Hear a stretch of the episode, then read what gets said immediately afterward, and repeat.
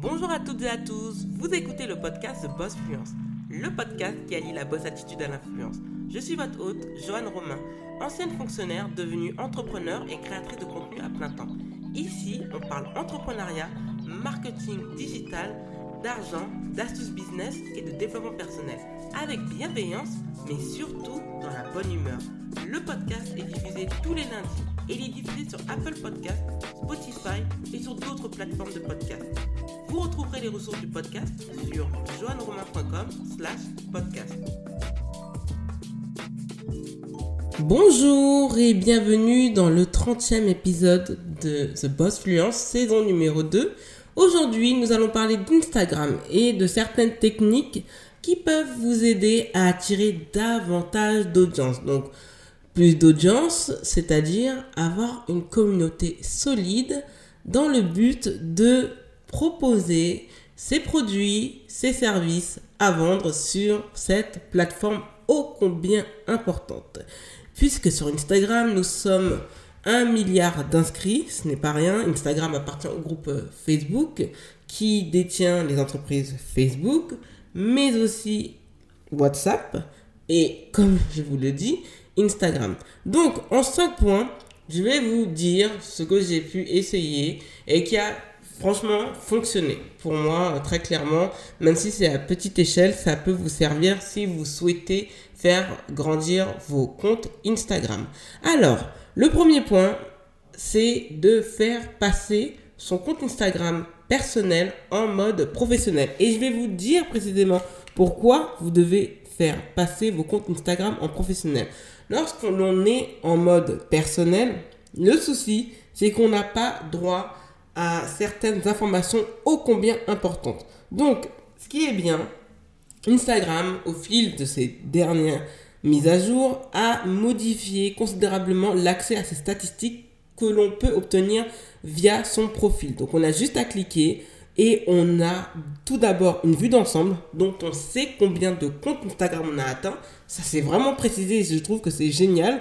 On sait quels sont les derniers contenus que l'on a partagés, que ce soit en story, que ce soit des vidéos IGTV, que ce soit des publications.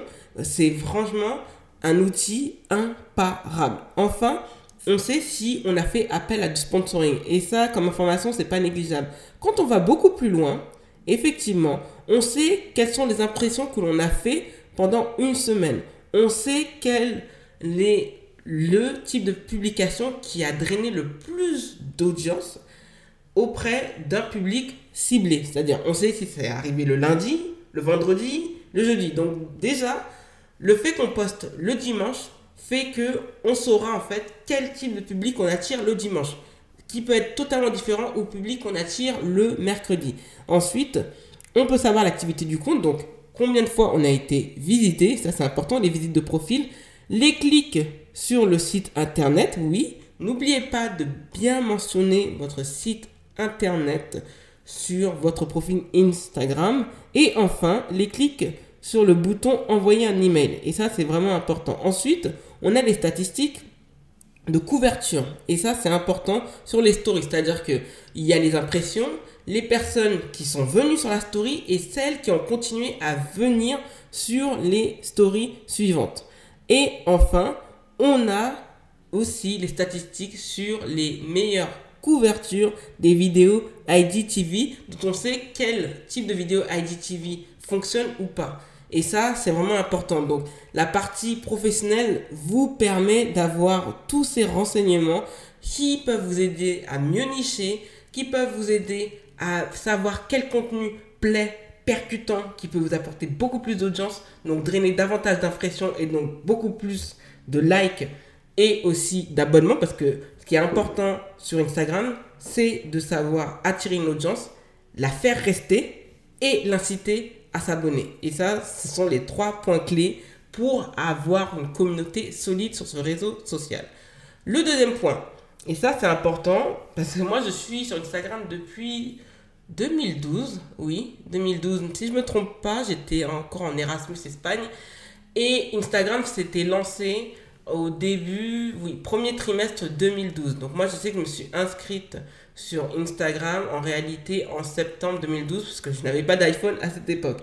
Et ce qui est bien, c'est qu'on voit qu'au fil du temps, la qualité des photos, des images, des vidéos a grandement évolué. Aujourd'hui, tout le monde, beaucoup de personnes ont des appareils photo de grande qualité, mais aussi peuvent filmer en Full HD, voire en 4K.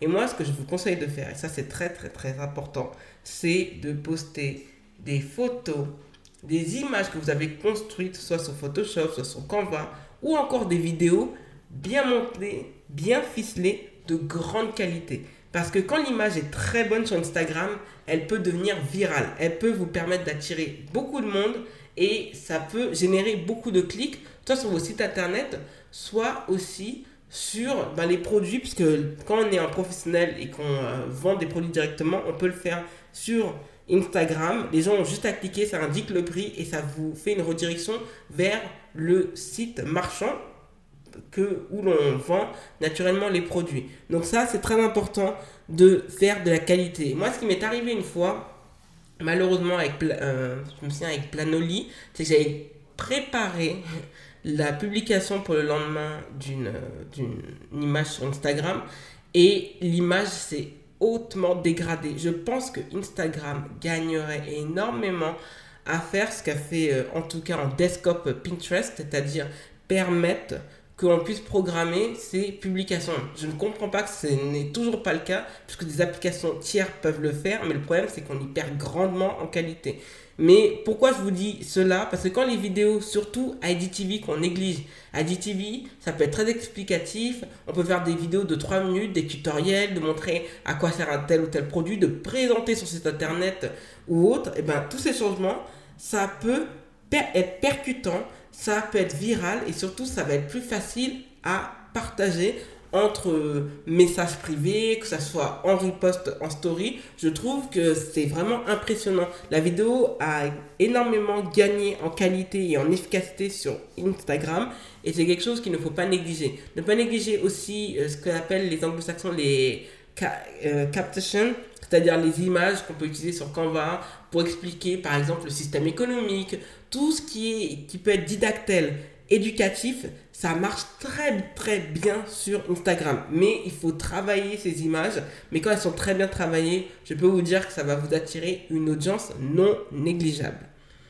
Le troisième point, et ça, je m'en suis rendu compte il y a plusieurs semaines de cela. Négligez les légendes. Je peux vous dire que même vos abonnés, ils vont zapper. Donc c'est très important de bien remplir les légendes de ces publications.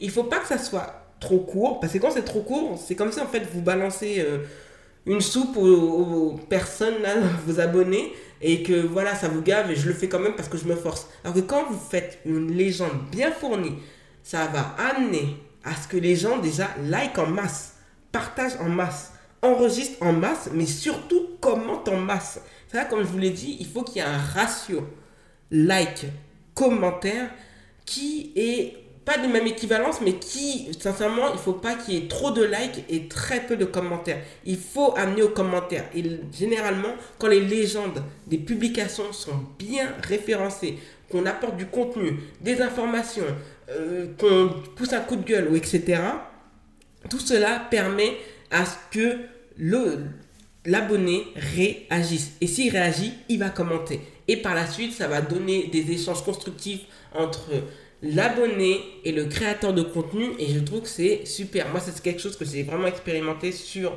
mon compte euh, Instagram euh, La Créolita, mais qui, normalement, d'ici la publication de cet épisode de podcast, aura changé de nom. Mais cela n'est pas à négliger. Donc, remplissez bien les légendes de vos publications. Pas trop court, mais pas trop long. Mais il vaut mieux plus de long que de court pour pouvoir maintenir son audience et la faire grandir. Le quatrième point, évitez d'utiliser toujours les mêmes hashtags. Alors, sur Instagram, moi, c'est ce que j'ai fait, par exemple. J'ai décidé de créer des hashtags qui sont liés à mon compte Instagram. C'est-à-dire, il y a des hashtags par rapport à hashtag The Boss Fluence que j'ai enregistrés, qui sont des hashtags que j'ai créés moi-même. Et c'est bien de les créer parce que par la suite, quand les gens vont cliquer, par exemple, hashtag The Boss Fluence, ils vont voir toutes les publications liées à The Boss Fluence. Et ça, c'est pas négligeable. Pourquoi je vous dis ça? Parce que quand on utilise tout le temps les mêmes hashtags, ça peut créer ce qu'on appelle un shadow ban, puisque Instagram va croire qu'on est face à un robot et donc vos publications vont apparaître moins bien. Aussi, quelque chose qui peut poser véritablement problème avec les hashtags, c'est d'utiliser des hashtags trop populaires. Moi, je vous déconseille d'utiliser les hashtags qui sont populaires à plus de, on va dire, 100 000, 100 000 vues. Ça, quand on sait qu'il y a eu 100 000 utilisations de ce hashtag, ben, votre publication va être noyée, donc va être moins bien référencée. Pire encore, si vous utilisez des hashtags qui ont une audience encore plus élevée. Faites très attention à cela. Moi, je, à chaque fois que je clique sur les hashtags, je fais en sorte que ce soit des hashtags qui fassent moins de 100 000 utilisations. Comme ça, en fait, je suis bien mieux référencé. Ça me fait vraiment connaître et ça permet en fait à mon contenu de, euh, se, de se faire voir beaucoup mieux que si j'utilisais un hashtag où je me fais écraser à plus d'un million d'utilisations, où je me noie dedans et dont personne va connaître. Parce que ça, c'est important d'être affiché sur le hashtag dans tout ce qui est populaire, au moins dans la grille des populaires et dans les 9 images. Si vous y êtes, c'est tout bénéfique pour vous. Le deuxième point, mais pas des moindres, c'est de ne pas faire plus de deux publications par jour. Alors, Instagram, ça ne fonctionne pas comme Twitter. Alors, Twitter, effectivement, on peut faire plein de tweets, il n'y a pas de problème. Bon, après, il faut éviter l'overdose, mais c'est un réseau social qui, nécessite pardon, beaucoup de publications. Tout comme LinkedIn, par exemple, ça sert à rien sur LinkedIn de faire des articles tous les jours. Vous pouvez faire au moins un ou deux articles par semaine, ça suffit amplement puisque l'article va bien tourner pendant plusieurs jours. Effectivement, une publication sur Instagram a une durée de vie de moins de 24 heures. On peut même parler de quelques heures à cause de l'algorithme qui a changé et qui amène en fait les gens à de plus en plus publier. Moi, c'est quelque chose que, dont je m'en suis rendu compte et je me suis dit, bah, au final, il vaut mieux moins poster, mais poster du bon contenu qui peut servir. Donc au minimum, des fois je me laisse des challenges. Ça, j'ai hâte de vous montrer ça sur, euh, en vidéo sur la chaîne YouTube de The Boss Fluence. Où voilà, je poste au moins quelque chose chaque jour pour voir en fait si les statistiques fonctionnent. Et moi, effectivement, je l'avais testé ça au mois de juin et ça avait parfaitement, très très bien fonctionné parce que ça m'avait quand même ramené euh, plus de 45 abonnés, ce qui n'est pas rien, mais parce que c'était du contenu percutant ça sert à rien en fait d'être euh, de présenter du contenu juste pour montrer et hello n'oubliez pas je suis là une publication par jour suffit amplement. Deux si vous avez quelque chose euh, voilà vous publiez un article et ensuite vous avez un événement ça voilà ça si c'est des contenus différents ça peut aller. Mais aller jusqu'à trois publications ça va pas très bien fonctionner et ça va donner euh, ça va pas vous faire passer pour un robot, mais en fait, vous allez euh, énerver votre audience, vous allez la gaver d'un contenu qui va être moins qualitatif. Vous allez vous mettre une pression énorme et ça va vous donner beaucoup trop de travail pour rien. Donc, une publication suffit largement. Vous n'avez pas besoin de faire plus et cela va vous permettre pour vous ben, de savoir précisément comment fonctionne votre audience. Parce que depuis que vous savez comment fonctionne votre audience sur Instagram, tout est bon pour vous, ça va fonctionner, vous n'aurez plus à vous inquiéter et cela va vous permettre de créer du contenu d'une qualité vraiment appréciable et apprécié à sa juste valeur. Vous êtes arrivé à la fin de l'épisode, merci de l'avoir écouté jusqu'au bout. N'hésitez pas à vous abonner au podcast The Boss Fluence sur Apple Podcast et laissez-y un avis 5 étoiles si vous le voulez bien, car cela aidera le podcast à être mieux référencé. Retrouvez l'actualité du podcast sur Instagram avec l'identifiant TheBossFluence en un seul mot. N'hésitez pas à partager le podcast autour de vous. Merci et à lundi prochain pour un nouvel épisode de The Boss Fluence.